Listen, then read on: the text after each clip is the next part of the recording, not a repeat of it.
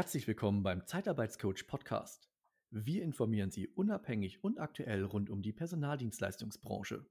Ich heiße Patrick Reiner und ich freue mich heute auf meinen Interviewgast, Herrn Christian Marsreiter, CEO von IZS, dem Institut für Zahlungssicherheit. Hallo, Herr Greiner. Starten wir doch direkt mit der ersten Frage. Nehmen Sie uns doch mal bitte mit auf Ihren Karriereweg. Ja, ich komme eigentlich aus dem IT-Projektmanagement. Das heißt, ich habe äh, ich war so die Schnittstelle zwischen dem, dem Business und der IT-Entwicklung. Ich habe äh, mein, mein Job war es, die Anforderungen der User zu verstehen, Lösungen zu entwickeln, Konzepte zu schreiben und dann die Entwicklung mit zu begleiten und als Schnittstelle am Ende des Tages zwischen Business und IT-Entwicklung zu fungieren. Daran hat sich dann aber auch angeschlossen, dass aus diesen Ideen eben auch Geschäftsmodelle geworden sind, ähm, sodass ich mich heute durchaus gerne als, als, als Seriengründer manchmal bezeichnen lassen muss, weil ich schon mehrere Firmen gegründet habe, die, die, die aus solchen Ideen entstanden sind, wo man dann in IT was gebaut hat und wo man dann letztendlich ähm, daraus ein Geschäftsmodell gemacht hat. Zum Beispiel die Deutsche Kautionskasse, das das ist äh, Deutschlands erster und größter Anbieter von bargeldlosen Mietkautionen. Es war eine Idee von mir, äh, die ich mit aufgebaut habe. Ähm, ja, und IZS ist äh, eine der Ideen, die auch zu, zu das Licht der Welt erblickt haben. Als äh, CEO, denke ich mal, ist ja vielen die Funktion an sich klar. Aber viele unserer Zuhörer fragen sich dann doch häufig, wie sieht denn ein typischer Arbeitsalltag aus? Könnten Sie das dann vielleicht mal mit der Funktion ein Stück weit verbinden?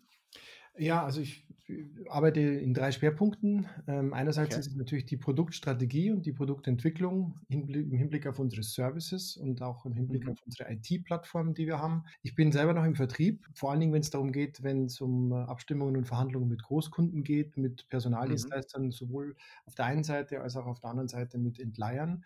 Und ich mache halt ja. halt auch die Gesamtgeschäftsstrategie ähm, was wir mit IZS so erreicht haben und wo wir noch hinwollen. Unser heutiges Thema lautet ja Lieferantenrisikomanagement für Entleihbetriebe zur Reduzierung der Subsidiärhaftungsrisiken.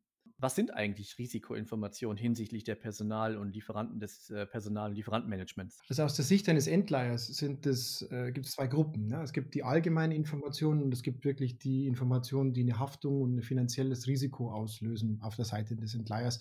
Allgemeine Informationen im Bereich Risikomanagement sind sowas wie Zertifizierungen und wann diese Zertifizierungen ablaufen, ist zum Beispiel auch der Kreditreform-Score und irgendwelche Änderungen dazu. Das können Informationen sein, die für einen Entleiher schon mal wichtig sind. Okay im Rahmen des Risikomanagements, weil er sagt, ich möchte zum Beispiel nur mit bestimmten Verleihern oder Personaldienstleistern arbeiten, mhm. die einen bestimmten Kreditreform-Score haben. Die werden, diese Informationen werden im Regelfall eher selten aktualisiert, aber sie müssen auf alle Fälle im Auge äh, behalten werden. Die wirklich kritischen Informationen sind die, die zu einer, zu einer finanziellen Haftung eines Entleihers führen können. Also wir reden von okay. Beitragszahlungen für die überlassenen Arbeit, Leiharbeitnehmer an die Krankenkassen, mhm. an die Berufsgenossenschaften, die Lohnsteuerzahlungen an die Finanzämter. Wir reden von Erlaubnissen Erlaubnissen der Bundesagentur für Arbeit zur Arbeitnehmerüberlassung und wir reden von der Einhaltung des Mindestlohns. Das sind ja. Informationen, die müssen monatlich aktualisiert werden, um Subsidiärhaftung und vor allen Dingen auch finanzielle Nachteile, die daraus entstehen, für einen Entleiher zu vermeiden. Sie haben den Begriff Subsidiärhaftung gerade erwähnt. Ähm, was bedeutet das und welche Folgen, Risiken ähm, hat das Thema für Fair- und Entleiher? Also Subsidiärhaftung grundsätzlich bedeutet, dass äh, ein Entleiher gemeinsam mit seinem Personaldienstleister haftet. Und zwar für die Abführung mhm. der Sozialversicherungsbeiträge an die Krankenkassen, für die Abführung der Beiträge an die Berufsgenossenschaft, für die Abführung der Lohnsteuer ans Finanzamt und für die Einhaltung des Mindestlohns. Diese ja. Haftung gilt natürlich immer nur für die jeweils überlassenen Leiharbeitnehmer. Also der haftet jetzt nicht global, galaktisch sozusagen für alles, was der, der Personaldienstleister macht, sondern nur das für die, für die jeweiligen äh, äh, Leiharbeitnehmer, die er auch tatsächlich äh, überlassen bekommen hat. Aber ja. diese Haftung ist vielschichtig. Es gibt mehrere Ebenen. Also es gibt zum Beispiel die Ebene, dass eben Sozialversicherungsbeiträge und Steuern, Lohnsteuern nicht gezahlt werden. Also grundsätzlich ja. gilt mal, wenn ein Personaldienstleister nicht zahlt, weil er nicht kann mhm. oder weil er nicht will, das gibt es übrigens auch, oder weil er schlicht insolvent geworden ist, dann wird der Endleiher in die Haftung genommen und muss anstelle des Personaldienstleisters bezahlen. Und der, der Entleiher kann jetzt nicht sagen, ja, aber ich habe eine Rechnung von meinem Personaldienstleister bekommen und jetzt muss ich wieder was zahlen, ist ja Blödsinn.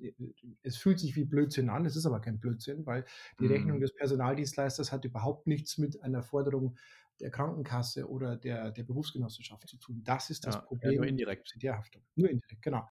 Man muss dabei wissen, dieser Haftungszeitraum, der ist nicht einfach ja. nur ein Monat, sondern dieser Haftungszeitraum ist vier Jahre plus das aktuelle Jahr. Ich, ich gebe Ihnen mal ein Beispiel. Okay. Ich bin ein Entleiher und ich arbeite jetzt seit acht Jahren mit einem Personaldienstleister zusammen. Dann ist die Frage, mhm. wie lang ist der Haftungszeitraum? Ich hatte gesagt, das ist das aktuelle Jahr plus vier. Ähm, das heißt, aktuelles Jahr ist 2020 und noch vier Jahre dazu gehe ich zurück bis zum Jahr 2016. Das heißt, ich als Entleiher hafte für alle von meinem Personaldienstleister für ähm, äh, nicht abgeführten SV-Beiträge und Lohnsteuern mhm. für die überlassenen Leiharbeitnehmer im Zeitraum vom, jetzt muss ich kurz rechnen, 1.1.2016 bis April 2020. Und das ist Oha. ein extrem langer Haftungszeitraum. Ja. Das betrifft also wirklich einen langen Zeitraum und, das muss man ja. auch wissen, es betrifft nicht nur regelmäßige Zahlungen, sondern es kann auch sogenannte Nachforderungen geben, zum Beispiel aus Betriebsprüfungen oder aus der Rechtsprechung. Denken Sie mal an die Tarifunfähigkeit äh, des CGCP. Mhm. Ja? ja? Das heißt, da wurde dann im Nachgang, zum Beispiel in der Betriebsprüfung, festgestellt, dass da noch, sagen wir mal, 50.000 Euro nachgezahlt werden müssen. Und wenn die ein Personaldienstleister nicht bezahlt, egal aus welchen Gründen, wird auch hier der Entleiher in die Haftung genommen und er muss bezahlen. Also man muss sich diese das wirklich vor Augen halten, dass das nicht ein Risiko ist, was praktisch Monat für Monat äh, zu Ende geht und wieder neu äh, entsteht, sondern das ist ein Risiko, das sich über Jahre zieht und es kann alles in Ordnung heute sein, aber in der Betriebsprüfung wird festgestellt, vor vier Jahren gab es äh, irgendwelche Unregelmäßigkeiten oder es ist falsch abgerechnet worden oder eben auch andere Rechtsprechung. Dann entstehen ja. plötzlich hohe Nachforderungen. Und ja, und ja, leider, die sind auch Teil der Subsidiärhaft. Dankeschön für das Beispiel, das werden viele nicht gewusst haben. Gerne. Das ist es gibt auch leider noch ein anderes Beispiel aus aktuellem Anlass, nämlich das Thema ähm, Corona-Krise und die Beitragsstundungen. Die, die Bundesregierung hat jetzt Unternehmen die Möglichkeit gegeben, für einen begrenzten Zeitraum, dass sie Beiträge zur Sozialversicherung stunden lassen können. Das heißt, man mhm. stellt einfach einen Antrag und kann erstmal auf die Zahlung dieser Beiträge verzichten. Das Ziel ist logisch ja. und, und, auch verständlich. Man will, dass die Unternehmen die Liquidität behalten. Aber diese Stundung ein genehmigter Stundungsantrag entbindet ja nicht von der Abgabe von Beitragsnachweisen, also die muss ich nach Richtig. wie vor abgeben. Ich muss nach wie vor den Trägern der Sozialversicherung sagen, wie viel ich denn abführen müsste. Und sie ja. entbindet vor allen Dingen nicht von der Zahlung. Ja, nee, man verschiebt das Thema nur, ja. Man verschiebt das Thema nur, also ein Entleiher haftet also nicht nur für nicht gezahlte Beiträge, sondern er haftet mhm. vor allen Dingen auch für gestundete Beiträge.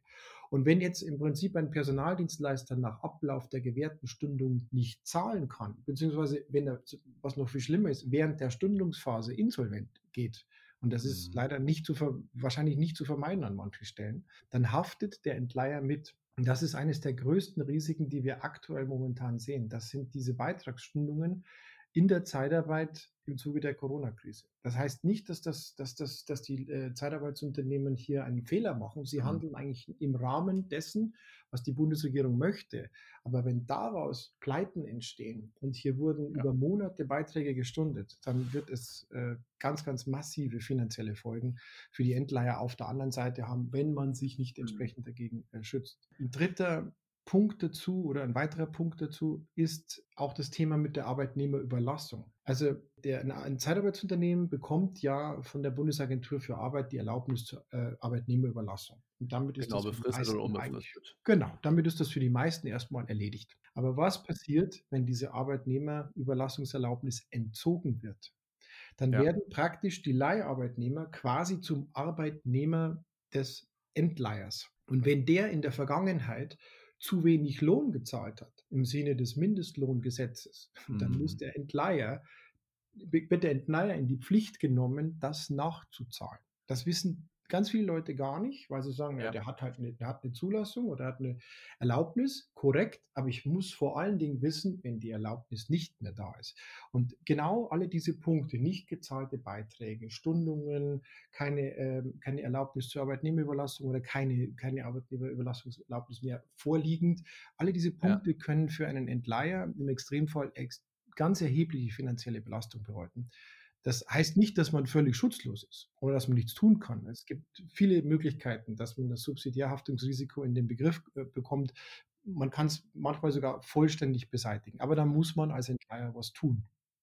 Ja, genau, das äh, wäre jetzt die Frage, weil wenn man sich das jetzt so im ersten Step halt auch anhört, würde mir ja schon fast äh, die Lust an, an, an eine Personaldienstleistung verlieren und an den Einsatz von, von Zeitarbeitskräften. Welche Handlungsempfehlungen können Sie denn für Fair und Endleiher geben? Aber jetzt im speziellen Fall, jetzt würde ich mal sagen, den Endleihern. Also bei den Endleihern sieht man eigentlich zwei wesentliche Punkte, die, die man mhm. betrachten sollte. Das eine ist die klassische Bankbürgschaft. Die, die klassische Bankbürgschaft, die man einfordert als beliebtes Mittel, um sich gegen potenzielle Subsidiärschäden abzusichern. Ja. Aber die Realität ist, dass wenn es dann mal zum Schaden kommt, dann reicht das oftmals nicht aus, um diese äh, okay. Subsidiärschäden zu decken. Also ich meine, wir machen das Geschäft jetzt seit acht Jahren und aus unserer Erfahrung heraus entsteht eine Insolvenz nicht innerhalb von zwei Tagen, sondern sie entwickelt hm. sich über mehrere Monate. Ja. Da werden SV-Beiträge nicht gezahlt, da werden Stundungen vereinbart. Wir sehen das ja alles, weil wir jeden Monat mit unseren Personaldienstleistern in Kontakt sind. Ja. Das heißt ja. nicht, dass man das ja nicht die Kurve kriegt, weil wenn die uns sagen, mhm. wir müssen Stunden, weil uns ein großer Kunde ausgefallen ist oder der später zahlt, ist das erstmal nicht negativ. Es wichtig ist, dass man da Transparenz hat. Aber wenn sich das eben so schleichend entwickelt und man bekommt es nicht mit, dann entstehen ganz, ganz schnell sehr, sehr hohe Haftungsbeträge, die den Wert mhm. von so einer vereinbarten Bankbürgschaft um ein Vielfaches übersteigen können. Also da hilft ja. Ihnen eine Bankbürgschaft äh, im Prinzip fast gar nichts, wenn es blöd ja. läuft es ist einfach ein Irrglaube zu glauben, dass die Bankwirtschaft einfach wirklich 100 Prozent der möglichen Schäden abdeckt. Es ist ein probates Mittel, das ist auch völlig in Ordnung. Aber wenn Sie das kombinieren mit Risikoinformation, ja, dann glaube ich, haben sie eine viel, dann haben sie ein viel besseres Risikomanagement, als sich nur darauf zu verlassen, ich habe eine Bürgschaft und es wird schon alles irgendwie gut gehen. Ja, nur weil die Ampel grün ist, heißt das nicht, dass mich der 40 Tonner nicht überfährt, wenn ich drüber fahre. Also ich sollte schon mal nach links und nach rechts schauen. Was heißt eine Risikoinformation? Das sind so Sachen wie, hat jetzt mein Personaldienstleister eine gültige Erlaubnis der Bundesagentur für Arbeit, zur Arbeitnehmerüberlassung? Hat mein Personaldienstleister tatsächlich alle Beiträge zur Sozialversicherung, zur Berufsgenossenschaft, äh, die Lohnsteuern ans Finanzamt, für meine überlassenen Leiharbeitnehmer gezahlt? Hat er sie pünktlich bezahlt? Gibt es Beitragsrückstände? Mhm. Gibt es Stundungen? Gibt es Nachforderungen aus der Vergangenheit wegen einer Betriebsprüfung? All das sind Informationen, die muss er regelmäßig bekommen und er muss sie vollständig bekommen. Ja, das, ja. es gibt so eine Praxis oder es gab lange Zeit so eine Praxis, ich glaube, seit es uns gibt, wird das auch immer weniger, dass so Personaldienstleister manchmal gesagt haben, ja, ich weiß was, ich, wir haben zwar ganz viele Mitarbeiter dir gegeben, aber wir schicken dir mal alle sechs Monate eine Unbedenklichkeitsbescheinigung ja. der drei größten Krankenkassen, das passt dann schon. Ja? Klassiker. Es ja. ist Unfug. Ja, weil äh, Absolut. da sind möglicherweise 50 Krankenkassen äh, beteiligt, ja, in der, bei den Leiharbeitnehmern, die ich bekommen habe. Wenn ich das so akzeptiere, das stellen Sie sich vor, Sie stehen im Wald, gucken nach vorne, alles ist fein und hinter Ihnen brennt die Hütte lichterloh. Das ist einfach nur ja. eine Frage der Zeit, bis es bei Ihnen vorne rum auch brennt. Dann sind Sie mitten. Richtig. Ja?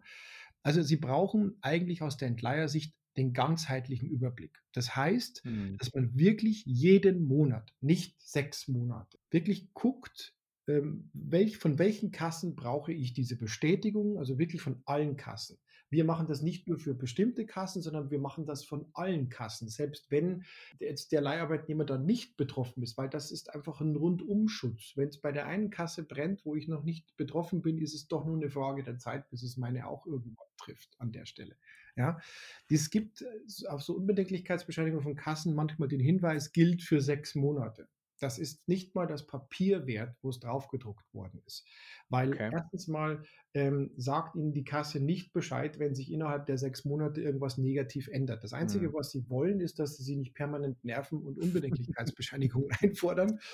Äh, sie mögen uns aber trotzdem, weil wir tun das jeden Monat, wir tun es aber effizienter, als die Zeitarbeitsunternehmen das selber tun. Aber das enthaftet nicht. Das, es gibt ganz viele Leute, die glauben, das ist eine Enthaftungserklärung. Das ist Unsinn. Das enthaftet nicht. Und wenn nach Monat zwei irgendwas passiert bei dieser Kasse, ein Beitragsrückzug entsteht, dann sagt ihnen, dann wiegen sie sich so in der trügerischen Sicherheit, naja, da steht ja sechs Monate drauf, das muss ja dann, ist ja damit gedeckt. Da ist überhaupt nichts gedeckt. Ja. Das Problem als Entleiher ist, ich kriege das nicht mit. Wenn ich nur alle sechs Monate frage, schleppe ich ein Risiko von gefühlt fünfeinhalb Monaten vor mir her, wo, wo schon alles drunter und drüber gehen kann und ich bekomme nichts mit. Deswegen ja. ist es, wenn Sie ein ganzheitliches, professionelles Lieferantenrisikomanagement machen, brauchen Sie nicht nur Informationen zu regelmäßigen Zahlungen und dann aber bitte wirklich von allen Kassen und wirklich auch jeden Monat, sondern Sie brauchen auch Informationen, ob Beitragsrückstände bestehen, ob Stundungsvereinbarungen bestehen. Ich weiß nicht, ob so viele Zeitarbeitsunternehmen gerade Newsletter rausschicken und sagen, liebe Leute, wir haben unsere SV-Beiträge gestundet. Das kann ich mir jetzt nicht vorstellen. Ich möchte das nicht falsch verstanden wissen. Die haben das Recht, das zu tun. Die ja. sollen das auch tun, damit sie überleben. Aber auf der anderen Seite des Endleihers muss ich das wissen. Weil sonst äh, ja, laufe ich definitiv. wirklich blind über die Straße und wundere mich, wenn einer über, mich über den Haufen fährt. Also ob es Stundungsvereinbarungen gibt, ob es Beitragsrückstände gibt, ob es Nachforderungen gibt aus Betriebsprüfungen. Ja, also man, wir, wir kennen das auch mhm. aus dem Tagesgeschäft. Das Zeitarbeitsunternehmen hat eine Betriebsprüfung und wir fragen im nächsten Monat bei der Kasse an, alles Bingo, Bongo gewesen, über drei oder vier Jahre. Ähm, und dann sagt die Kasse so, ja, da bestehen jetzt Beitragsrückstände. Dann sagen wir, warum? Hat er nicht gezahlt? Doch, er hat gezahlt, aber es gibt eine Betriebsprüfung und da muss nachgezahlt werden. Das ist erstmal nicht negativ. Das muss ich ganz klar dazu sagen, weil das kann der ja nicht wissen. Dafür hat er ja die Betriebsprüfung. Ja. Er kann auch nicht wissen, dass sich die Rechtsprechung ändert. Aber dann muss man miteinander reden. Ja, das heißt, wir, wir bekommen diese Information und wenn wir das dann auch weitergeben an die Entleiher unter bestimmten Kriterien, dann, dann, dann haben alle die Transparenz und das Vertrauen, dass die miteinander vernünftig arbeiten. Wenn es diese Transparenz nicht gibt und es scheppert, dann macht es immer ganz böses Auer auf beiden Seiten. Ja? Das, das ist das, was wir nicht, äh, was wir verhindern wollen und was wir auch konsequent verhindern ich denke mal, als Untertitel passt das perfekt. Ähm, Vertrauen durch Transparenz in der Zusammenarbeit ja. für beide Seiten. Ähm, und da muss natürlich der, der Fairleiher dafür sorgen. Ja. Wie sorgen Sie denn dafür? Also, wir haben ja jetzt, ähm, oder in der Einleitung habe ich ja über das IZS, äh, habe ich das IZS ja kurz erwähnt. Ähm, würden Sie uns da bitte mal ein bisschen mehr zum Institut für Zahlungssicherheit ähm, erzählen und ähm, ja, wie Sie da sowohl Endleiher und Fairleiher unterstützen können? Gerne. Also wir sind, IZS ist ein äh, Risikoinformationsdienstleister für die Zeitarbeitsbranche. Und wir sind sowohl für die Personaldienstleister wie auch für die Endleiher tätig. Äh, reden wir mal kurz ja. über die Personaldienstleister. Wir machen das einen Personaldienstleister, der mit uns kooperiert, extrem einfach, diese maximale Transparenz gegenüber seinem Endleihkunden herzustellen. Und wir besorgen alle diese Risikoinformationen und wir stellen sie, die sind jederzeit aktuell, die sind lückenlos, die haben auch eine lange Historie, wenn sie bei uns auf dem Portal sind, wenn sie viele Zeitarbeitsunternehmen schwimmen, die machen das seit acht Jahren. Das sind Zehntausende, vielleicht sogar mhm. Hunderttausende von Zahlungen, die wir überprüft haben. Das kann man dann online einsehen öffentlich auf unserem äh, Portal izs.de, ähm, völlig kostenlos. Man kann sich Informationen zu Zeitarbeitsunternehmen abonnieren. Ja, also Sie können bei uns auf die, Zeit, äh, auf, die, auf, das, auf die Webseite gehen, suchen sich eine Zeitarbeitsfirma, äh, die bei uns angeschlossen ist und gehen dann dort auf Infoservice, geben Ihre E-Mail-Adresse ein. Dann halten wir Sie automatisch monatlich auf dem Laufenden. Das ist deshalb su Sehr super gut. einfach für den Personaldienstleister, weil das für ihn ein Aufwand von wenigen Minuten pro Monat bedeutet. Der muss mit uns jetzt nicht jeden Tag äh, fünf Stunden arbeiten und jemanden einstellen, sondern das ist ja genau das, was wir ja. beherrschen, wo der dann schlicht und ergreifend ein paar Minuten im Monat mit uns zusammenarbeiten muss und kommunizieren muss, damit wir ihm das gesamte, diese gesamte Transparenz herstellen und die ganzen Informationen besorgen. Übrigens, diese Zeitarbeitsunternehmen äh, nutzen, die bei uns dabei sind, die, die nutzen das auch für Marketing und Vertrieb weil das ist ganz klar ein ja. Wettbewerbsvorteil. Also wir hören immer mehr im Markt, Definitiv. dass es Projekte gibt und Ausschreibungen gibt, die sagen, du musst bei IZS deine Daten anliefern, weil wir als Endleiher wollen das auf der anderen Seite auf einer Plattform sehen können. Also das ist nicht nur einfach eine operative Entlastung, sondern das hat auch einen sehr, sehr hohen Nutzwerk für Marketing und für Vertrieb. Das ist die Seite der Personaldienstleister und wenn Sie auf die Endleiher gucken, dann sind wir genau dazu da. Wir helfen denen, dass alle, dass wir äh, praktisch alle Risikoinformationen zu ihren Personaldienstleistern beschafft werden und dass diese Risikoinformationen auch immer aktuell sind. Zusätzlich gibt es bei uns diese sogenannten Benachrichtigungsservices. Sie können das mit uns individuell über sogenannte Service Levels abstimmen. Das heißt, wenn es bestimmte Negativereignisse zu einem angebundenen Personaldienstleister gibt, dann möchten die das wissen. Beispiel, gibt jetzt eine, es gibt jetzt eine Stundung, es gibt welche, die wollen das wissen, es gibt welche, die wollen es nicht wissen. Es gibt eine Nachforderung aus der Betriebsprüfung, die aber nur 5000 Euro ist, wollen Sie nicht wissen, weil das Limit bei 50.000 Euro ist. Ja, das können Sie mit uns individuell vereinbaren. Also wir haben nicht nur die Informationen und halten die aktuell, sondern wir gehen auch dann auf den Kunden, in dem Fall den Entleiher zu und melden ihm sofort, wenn etwas nicht mehr den Regularien entspricht, die wir praktisch vereinbart haben. Technisch gesehen bekommt so ein Entleiher, wenn er das möchte, auch sein eigenes Portal und sieht damit eben nicht wie, beim öffentlichen Portal alles, was wir machen, sondern er sieht wirklich nur noch seine äh, Personaldienstleister und im Gegensatz zu dem öffentlichen Portal sieht er dort auch die ganzen historischen Daten. Weil das ist halt wichtig, wenn sie halt bestimmte Dokumente haben, die auch historisiert sind. Ich habe mal wir haben einen äh, Mitarbeiter gehabt von einem Entleiher, der mit uns da zusammenarbeitet, der gesagt hat, euer, euer Portal ist ein Traum, wenn die interne Revision nachfragt, was wir im Bereich Zeitarbeitslieferantenmanagement äh, in Sachen Risikomanagement ja. machen. Ja, weil er sagt, da, da gebe ich den im Login und sagt, da steht alles drin. Und ich musste dafür nichts tun. Das freut uns natürlich sehr, dass der da happy ist. Ähm, aber das ist ja genau der Wert, der durch diese Lösung entsteht. Genau. Das ist auch bei denen, genauso wie bei den Entleihern, äh, wie bei den Personaldienstleistern gilt, das ist super einfach, weil sich ein Entleiher im Grunde um nichts kümmern muss. Man muss das einmal einrichten, man muss das ja. einmal abstimmen, aber am Ende des Tages machen wir den Job und der hört eigentlich nur von uns. Das ist dieses sogenannte Negativ-Reporting, wenn irgendwas nicht passt. Ansonsten, idealerweise hören sie nichts von uns und es läuft alles. Das ist das, was wir für Personaldienstleister und was wir für die Entleiher auf der anderen Seite tun. Herr Marxreiter, wir nehmen unsere heutige Folge am 8.4.2020 auf. Corona ist weiterhin ein ja, beherrschendes Thema. Kann diese Corona-Krise oder führt diese Corona-Krise gegebenenfalls zu einer Erhöhung der Subsidiärhaftungsrisiken oder was denken Sie? Ich kann diese Frage leider nur mit Ja, das führt absolut zu einer Erhöhung des Subsidiärhaftungsrisikos beantworten. Ich würde es gern anders beantworten, aber aus unserer Sicht und aus unserer Erfahrung heraus ist das ja. eine massive Erhöhung des Subsidiärhaftungsrisikos.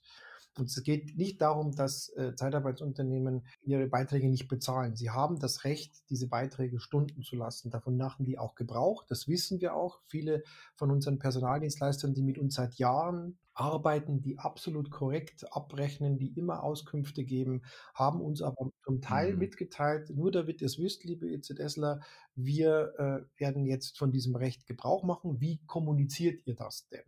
Und wir haben das letztendlich ja. bei uns auch äh, intern besprochen. Ja, wir kommunizieren das als Stundung, weil wir einfach glauben, Information und Transparenz schafft Vertrauen. Das ist das Einzige, was du an dieser ja. Stelle tun kannst. Das wird auch schon honoriert von den Endleihern auf der anderen Seite, die sich ebenfalls schon bei uns gemeldet haben und gesagt, wie geht ihr denn mit diesem Thema um? Das ist die positive Nachricht, dass wir da Transparenz schreiben. Die negative mhm. Nachricht ist, dass genau das, was Sie gefragt haben, nämlich die Antwort auf Ihre Frage, ähm, ist das ein erhöhtes Risiko? Natürlich ist es, weil jeder gestundete, nicht gezahlte Beitrag wird irgendwann fällig gestellt. Und dann ist die Stunde der Wahrheit. Ja. Kann er das bezahlen? Fein. Kann er das nicht bezahlen, geht das alles auf Kosten des Entleihers. Und je länger dieses Spiel dauert, umso schlimmer wird dieses Risiko. Das kann man leider nicht positiver formulieren und das tut mir leid für jeden, der davon betroffen ist. Aber rein aus haftungstechnischen Risiken oder aus haftungstechnischer Sicht muss ich als Entleiher jetzt drei, vier, fünf, sechs Mal so wachsam sein als vorher, weil diese Stundungen, da geht es um Milliardenbeträge und es wird zu Insolvenzen kommen aufgrund der Corona-Krise in der Zeitarbeit. Das, da sind sich alle einig und man muss sich davor schützen. Das können sie nicht wirksam, weil der Gesetzgeber hier eine Lücke geschaffen hat. Das können sie nur regeln, indem dass sie offen und ehrlich und transparent und vertrauensvoll miteinander umgehen, mit soliden Daten als Grundlage. Wir zum Beispiel haben solche Daten. Ja, aufgrund der inhaltlichen und zeitlichen Relevanz werden wir auch diese Veröffentlichung, ähm, die Veröffentlichung dieser Folge auch vorziehen. Ähm, daher vielleicht auch noch die Frage, aktuelle Informationen und zukünftige Projekte. Also eines unserer großen Projekte ist, dass wir die Auskünfte bei Krankenkassen viel, viel schneller einholen werden in der Zukunft, als wir das die letzten Jahre gemacht haben. Sie müssen sich vorstellen, wir machen aktuell 10.000 Auskünfte pro Monat bei allen deutschen Krankenkassen. Das wow. läuft schon sehr, sehr gut. Das schaffen wir auch innerhalb weniger Tage. Das ist wirklich ganz großartig.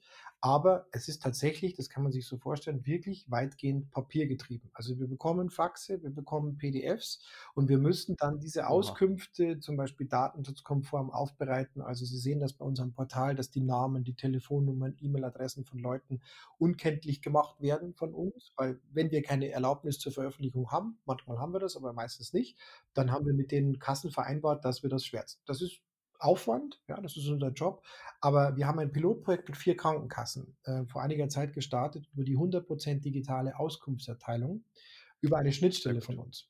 Das ist bereits in Produktion und das läuft hervorragend, weil es eine Win-Win-Situation für beide Seiten schafft. Ja. Die Kasse braucht jetzt vielleicht 10, 15 Sekunden statt viele Stunden, um 500 Auskünfte an uns zu melden. Und wir haben bei dieser Aufbereitung der Auskünfte viel, viel weniger Arbeit im Hinblick, der Nach im Hinblick auf die Nachbearbeitung und, und für die Veröffentlichung und die Verteilung über unseren E-Mail-Infoservice. Also das heißt, diese Schnittstelle ist unsere Zukunft, wenn es um noch mehr Geschwindigkeit und noch mehr Effizienz geht. Der Pilot ist eigentlich erfolgreich, ist abgeschlossen. Wir haben bereits Gespräche mit allen anderen Kassen über die Nutzung dieser Schnittstelle. Die sind da extrem daran interessiert. Und wir gehen davon aus, dass das die nächsten Monate schrittweise umgesetzt wird. Dann wird aus IZS eine 100% digitale Datendrehscheibe zwischen den Personaldienstleistern und den Krankenkassen, aber auch den Endleihern. Dann ist es wirklich 100% digital und nicht mehr so Papier- und PDF getrieben, wie wir das heute noch sehen. Das ist das eine Sehr Großprojekt. Das andere ist äh, der Ausbau unseres IT- und Serviceangebots für die Endleiher. Also ganz, ganz viele Endleiher ja nutzen das ja schon und geben uns immer wieder Feedback und sagen, wir hätten gerne viel mehr Funktionen wie Dashboards oder individuelle Reportings. Ja. Die ersten wollen das jetzt in ihre eigenen SAP-Systeme oder Lieferantenportale, die die haben, integrieren mit Echtzeit-Updates von unseren Daten, mit Benachrichtigungen bei Negativereignissen. Das sind Dinge, die wir jetzt, die wir zum Teil schon gebaut haben, die wir jetzt in unser Standardangebot aufnehmen und äh, das tun wir sehr, sehr gerne, weil nur wenn sie zufriedene Kunden haben, dann geht es auch vorwärts und das tut es auch. Für alle die, Transparenz schaffen wollen und ihr Lieferantenrisiko minimieren wollen, wie kann man Sie und Ihre Kollegen kontaktieren? Ja, Sie können uns ganz klassisch erreichen per Telefon über 089 12 22 37 770 oder Sie schreiben uns eine E-Mail an info@izs- institut.de oder Sie kommen auf unsere Webseite www.izs.de. Auf der Webseite finden Sie Informationen sowohl für die Personaldienstleister wie auch für die Endleiher und von da aus können Sie uns bequem eine Nachricht schreiben und dann freuen wir uns auf den Dialog. Wir werden die Kontaktdaten in den Beschreibungstext äh, verlinken, in den sogenannten Show Notes und ähm, ja, mir bleibt eigentlich nur zu sagen, vielen Dank für die Informationen von Ihnen. Dankeschön, dass Sie uns da auch äh, gewisse Definitionen auch nochmal sehr, sehr einfach und simpel erklärt haben. Und ich hoffe, dass auch äh, hier nach diesem Podcast ganz, ganz viele Kontakte entstehen und bleiben Sie gesund. Und ich hoffe, dass wir uns auch zeitnah mal persönlich kennenlernen. Ja, vielen Dank für die Gelegenheit und bleiben Sie gesund. Wenn Sie weitere Informationen zu den Themen Zeitarbeit und Personalvermittlung erhalten möchten, dann abonnieren Sie einfach unseren Kanal auf Spotify, Apple Podcasts, YouTube, Deezer, Google Podcast und viele mehr. Oder besuchen Sie unsere Homepage auf www der-zeitarbeitscoach.de. Abschließend möchte ich darauf hinweisen, dass wir Sie unabhängig und nach bestem Wissen und Gewissen informieren wollen. Wir haften nicht für Irrtümer, fehlende Aktualität oder für Quellen von Dritten. Der Einfachheit halber wird im gesamten Podcast die männliche Form gewählt. Der Zeitarbeitscoach Podcast wird unterstützt von Persmon Solutions, Ihr Partner für HR Vendor Management und Consulting. Wir machen Unternehmen fit für die Personaldienstleistung. Bis demnächst, Ihr Patrick Reiner.